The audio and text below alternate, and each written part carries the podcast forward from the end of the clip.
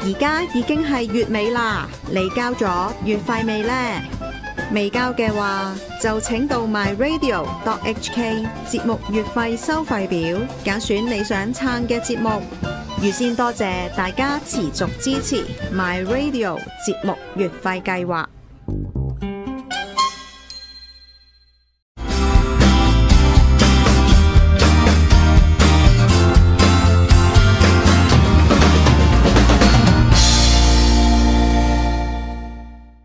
好，第二節咁啊，繼續講呢個泰姬陵啦。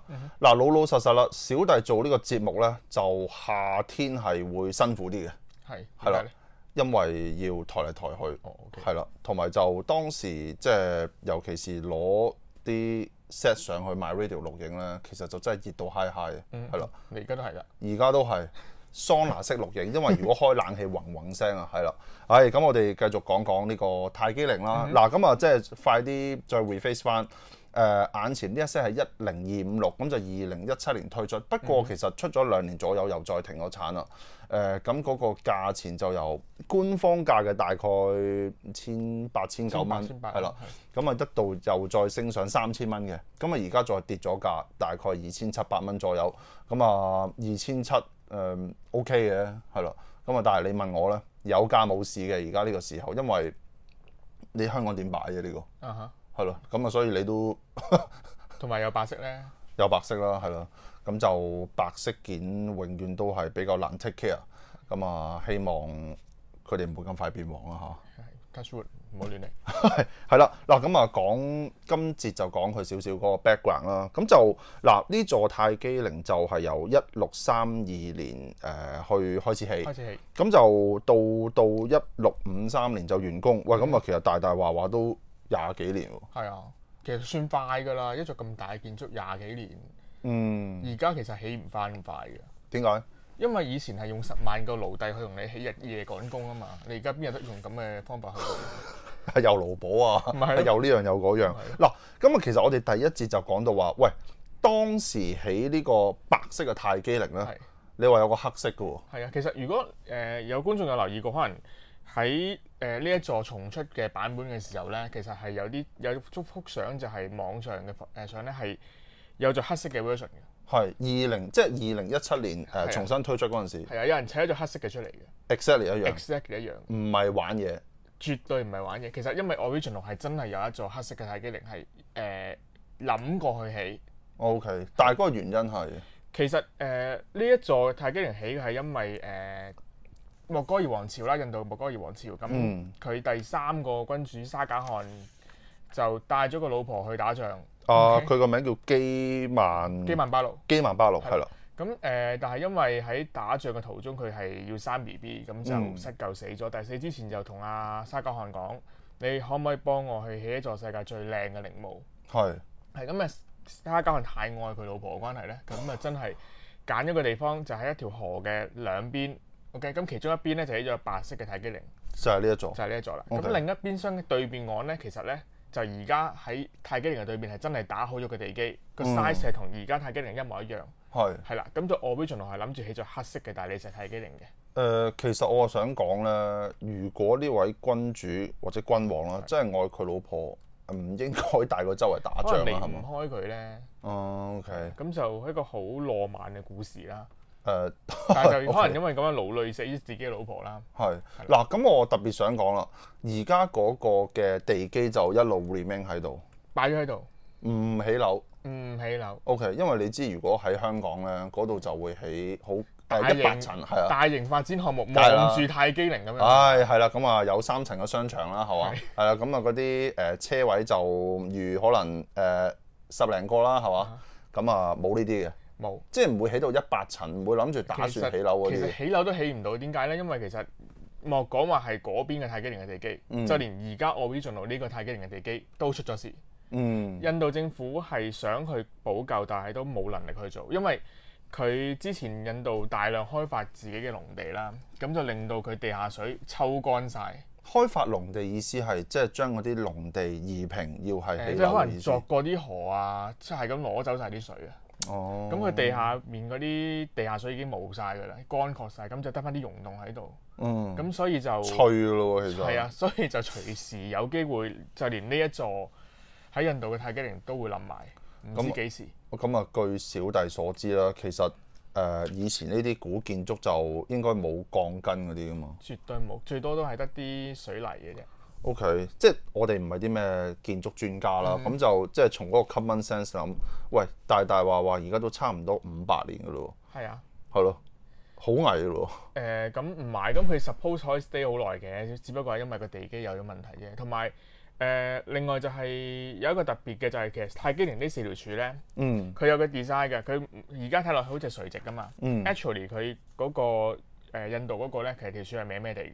嗯咁佢當初就係諗住就係萬一呢四條柱唔生性，其中一條冧咗嘅話咧，都 唔會影響到個主建築嘅，因為佢係向外冧嘅先會，嗯，就唔會向到內冧嘅。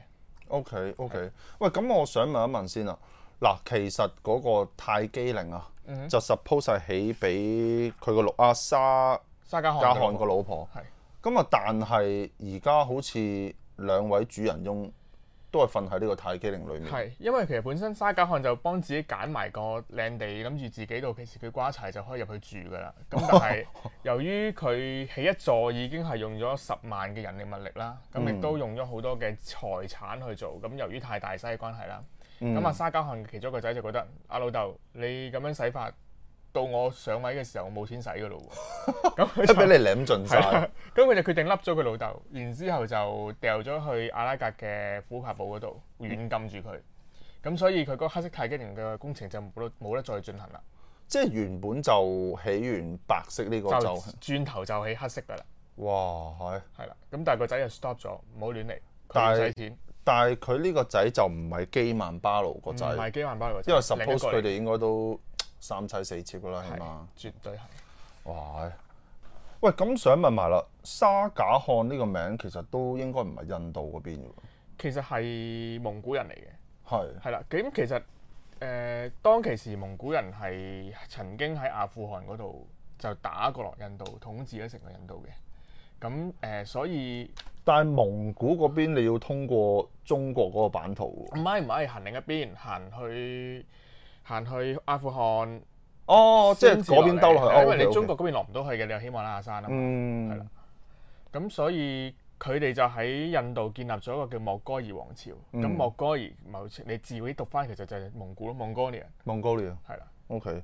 咁啊，所以其實呢座泰姬陵啊，同印度人冇乜關係嘅喎。亦都同伊斯蘭嘅文化，因為嗰陣時嘅印誒、呃蒙古人已經伊斯蘭化咗，蒙古人伊斯蘭化，哦係，OK，因為其實蒙古人好得意㗎，佢去到歐洲就變咗做信基督教嘅一班教徒，係。去到中國就變咗中國人咁樣。喂，所以其實蒙古有冇自己嘅宗教咧？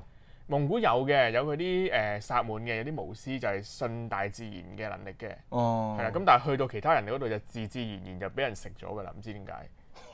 O K，咁啊，所以即係啊，我哋成日講話泰姬陵係嚟自印度，係咁啊，如果正確嘅講法應該係嚟自蒙古添咯。誒、泰姬陵係喺印度嘅伊斯蘭建築就係蒙古人起咯， O、k 三樣嘢。係 O K，咁嗱，即係講埋呢個泰姬陵，就係你講到嗰個保育問題啦。嗯因為我睇相咧，嗱老老實實就啊好新淨嘅，係。係啦，但係事實就絕對唔係咁樣。其實唔係，因為印度嘅空氣污染係拍得住落湖北嘅哦，OK， ，even 好似係 even worse 過落湖北嘅某程度上。係，所以其實誒，佢、要清洗泰姬陵都好困難，嗯，因為去去冇去過印度，冇冇冇。係啊！我嗰時我去印度嘅時候，個天係橙色嘅，哇係啊，OK，誒、咁其實就即係 by the way 啦，講到嗰啲空氣問題，嗯咁啊、你知過去三四個月呢個所謂疫情就令到其實地球停轉嘅，係係啦，咁啊聽，講連印度嘅空氣都好咗好多，有係啦藍天白雲，咁啊，即係我記得喺有一集節目講過嘅，你知好多嗰啲旅遊撚啊，係平時都會循例話我愛環保嘅，係係啦，咁啊，但係誒佢旅遊哋。撚係最唔環保嘅。係啦，佢哋有冇問過自己嚇、平時去一次旅行咧，就會製造好多廢氣，咁啊大量垃圾，咁啊呢啲旅遊撚喺度疾呼啲咩咧？咁佢佢哋通常會見到啲北極熊話好慘嘅，係係咪？啦，唉、梗係啦，咁啊，所以即係我覺得做人啊最緊要唔好咁虛偽，你咁中意旅行就唔好同我講我中意環保。中意旅行就旅行咯，唔好講環保。唉，係啦，所以即係呢幾個月其實好明顯啦。你唔旅行， 其實就你唔旅行，嚇成個地球停轉啦，咁啊空氣就會好啦。講真，咁啊當然唔係話去旅行唔啱，只係如果你真係中意去旅行嘅，咁啊收爹係啦，唔好喺度同時話，哎呀啲啲啲動物好慘啊，呢樣嗰樣啦，係嘛？即係我聽到呢啲好嬲嘅，係啦。咁嗱，要講埋啦，你話你嗰陣時有去印度，我假設咧，其實你應該都有去呢個泰姬陵啦。我當初嘅行程係有諗過去泰姬陵嘅，係咁但係 我嗰陣時就原原本就係去咗德里啦，咁就上咗北邊喀什米爾嗰度，咁、個戰區嗰度去感受下先嘅。啊，sorry，你講誒喺邊度落機喎？嗰陣時德里德里，係即係新德里係咪？係。啊，同一個地方嚟嘅， O K，誒跟住你話去戰區，即係喀什米爾。誒印度北邊北邊。我想問下，其實印度北邊咧，即係我聽人講，啊佢哋嗰啲人嘅膚色就好似我哋即係似啲東方西方啲嘅人，即係佢 mix 翻阿富汗啊，或者係誒誒阿里安嗰邊嗰啲西誒靚好多嘅個鄰國係其實係哦同南，即係我哋可能我哋一般人覺得印度好多時見到就係黑色啦，即係皮膚比較哦皮黑啦，膚又黑嘅，比較肥啦，係。係啦。咁但係去到嗰度係好多靚仔靚女嘅。但係你話嗰度係戰區，其實因為嗰個 area 就係本身佢哋自己想獨立嘅。哦，係啦，咁但係同時間中國啦、巴基斯坦啦同印度都話佢擁有當地嘅主權。嗯，咁呢、三個即係你自己想獨立，但係三個核彈嘅國家就話我呢度係我嘅，咁你就冇得搞㗎啦。而泰姬陵就嗯喺唔喺嗰度，唔喺嗰度。哦咁然之後我就係翻翻去德里先再去阿拉伯。但係由於之後有少少事情咧，就掉低咗我 friend 佢自己一個去阿拉伯。 OK OK。喂，但係其實我想問啊，嗱，我哋呢啲啊，淨係睇電視覺得哇，印度好似又又唔係話真係好安全喎，即係睇電視啊。咁其實係咪咧？你去到嗰陣 時，誒嗱、因為我淨係去過喀什米爾嘅嗯啫，同埋、德里咁戰誒區咁戰區係相當安全嘅，某程度上我覺得。哦 OK，因為你每兩步你見到一支 AK 同埋打車㗎啦，嗯你覺得係唔會有生命危險嘅。嗯誒， 佢唔係都可以話好有生命危險嘅。 反翻轉講，係啦，咁誒、呃水啊、k i 卡嗰啲都相對地好似 OK 嘅，咁都去咗差唔多三四日，唔係應該五日啦，都未屙過嘅，冇嗯即係未肚屙過、未肚瀉過嘅，嗯係啦。咁但係聽講就係南邊即係比較熱鬧啲嘅阿拉伯或者係聖河嗰邊咧、恒河嗰邊咧，就啲衞生就真係渣渣地。嗯，因為我朋友就係喺德里搭火車去恒河，嗯。咁就係一個米奇列車嚟嘅，好係開心。係哦係米奇列車嗱，頭先我都聽到米奇列車，咦幾得意喎！迪士尼有火車係啦，妖原來真係好多老鼠，你係要同啲老鼠瞓嘅，即係你喺上架床瞓緊，下邊啲一紮老鼠喺你下架床行過嗰啲咯。哇！但係你個 friend 係都照坐火車，佢冇其他佢幾啊 transport 去到嗰佢幾邊， enjoy，佢覺得係一個生活嘅體驗咯。因為當其時大家都係單身咁，覺得啊係咯，咁好似幾特別啦個體驗，嗯，大膽啲 嘅，同埋食後生嘅事單身冇乜關係， 不過但都係有㗎。 OK，咁就你個 friend 就去咗泰姬陵係啦，咁亦都去咗恒河， ，OK，佢有冇入埋去泰姬陵裡面啊？佢又入過去。嗱，因為我第一次有提過，其實我覺得呢一 set 有少少遺憾，就係佢係咪即係你都既然翻出，你係咪裡面可以放翻少少 details？咁就即係比較遺憾啦。同我哋呢啲啊一般人淨係睇到啊呢、個太極陵就係咁樣，即係裡面又好似其實睇唔 actually 到你去真誒、呃去印度嘅大欺凌咧，入到裏邊最裏邊嗰度咧，佢都係唔俾你影相嘅。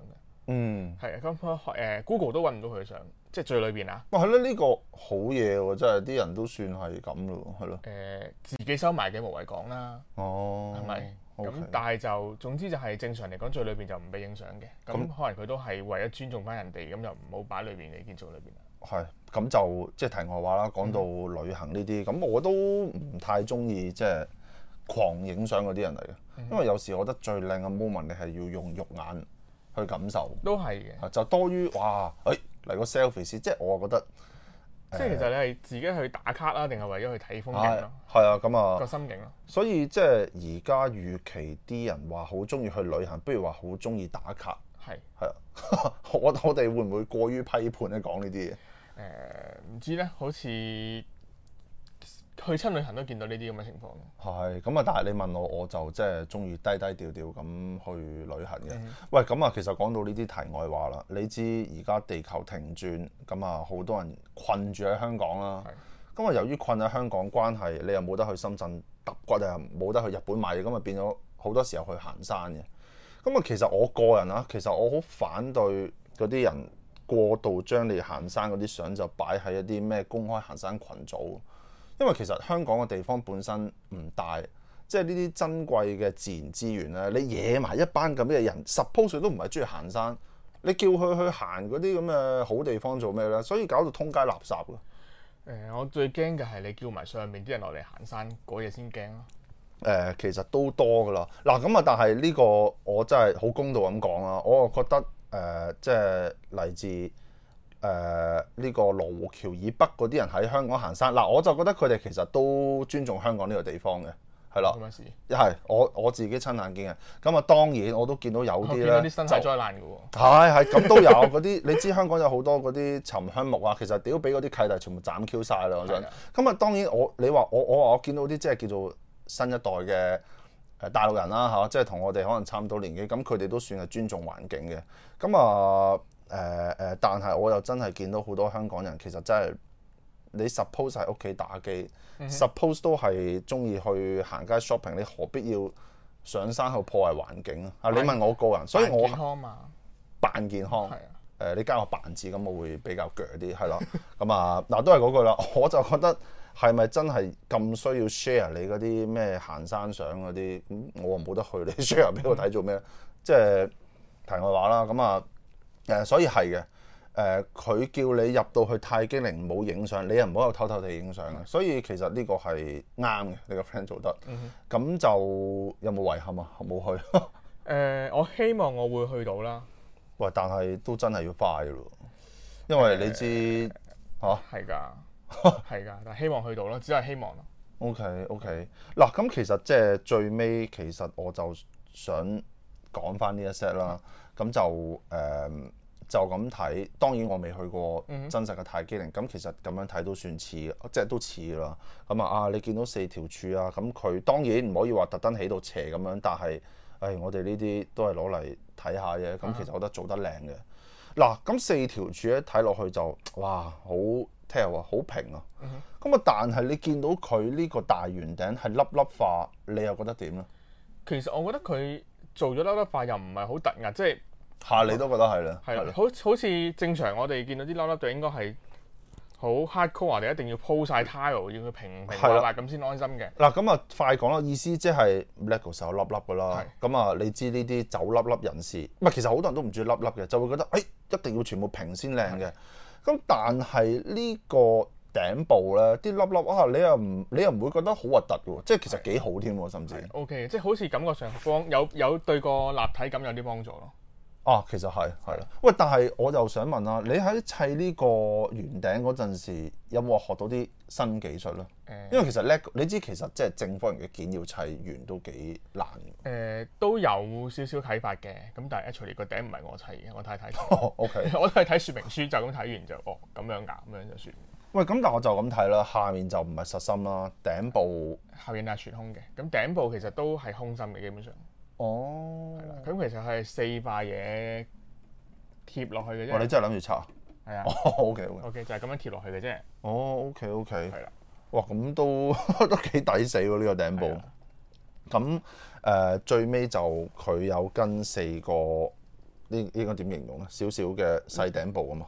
誒四少少嘅屋頂咯，咁呢四支全公柱咯，呢、個其實都係一啲裝飾嘅建築嚟嘅啫。 O K，咁啊，係咯，即係我覺得啊，呢、個撇除佢，我哋第一節咪講過，佢呢啲頂部黃色嘅，如果轉做金色，其實就會再靚啲，更好啊，係嘛？咁但係佢為咗為咗叫做係即係從終於新推出完住過，係啦，咁啊，終於原著佢就話用翻同一隻件和，嗯係啦、誒我唔係好認同嘅其 實。我覺得 OK 嘅其實。 OK，嗱咁就誒、呃介紹呢個泰姬陵就去到呢度先啦。咁就即係呢個泰姬陵落喺阿 Luca 手上都係都係要拆都散係佢建啦。築物料嚟嘅啫。都係建築物嚟話呢句嘢真係啊，真係好好過分啦，啊係嘛？嗱，咁但係都係嗰句啦，誒、我覺得某程度上都都值得買嘅。如果你屋企有翻咁上下大嘅話，係啦。但係如果唔係就我都係覺得其實草白件嚟講咧，呢座真係唔錯。係草白件唔錯，同埋佢都算多算好多嗰啲細嘅件係好咯。多啊！呢座其實好，你砌嘅時候都要好辛苦地去砌佢。 OK，喂，咁我啊最尾問你一個問題啦，下一個作品誒係咪同宗教有關係？下一個作品同宗教冇關係，就冇關啦。冇關係。 OK，同誒、伊斯蘭嗰邊就有啲關係係咪？誒、呃其實本身係冇嘅，但係係好似唔覺意地做咗啲嘢落去咯。係啦，嗱咁啊，所以即係第時如果即係再揾啲有伊斯蘭風格嘅建築嘅 set，就繼續揾你傾下偈啦。好啊係啦，嗱咁啊，做到節目呢度，我哋都大汗揼細汗啦。嗱咁就誒、多謝 Luca，Luca 係啦，啊咁啊多謝阿 Van 啦，俾小弟係咁即係成日上嚟，同埋就誒、嗯呃希望廁所嗰個張紙可以搣走佢啦，係咯，太核突啦實在。好，咁啊嚟到呢度先啦，好啊。 OK，拜拜。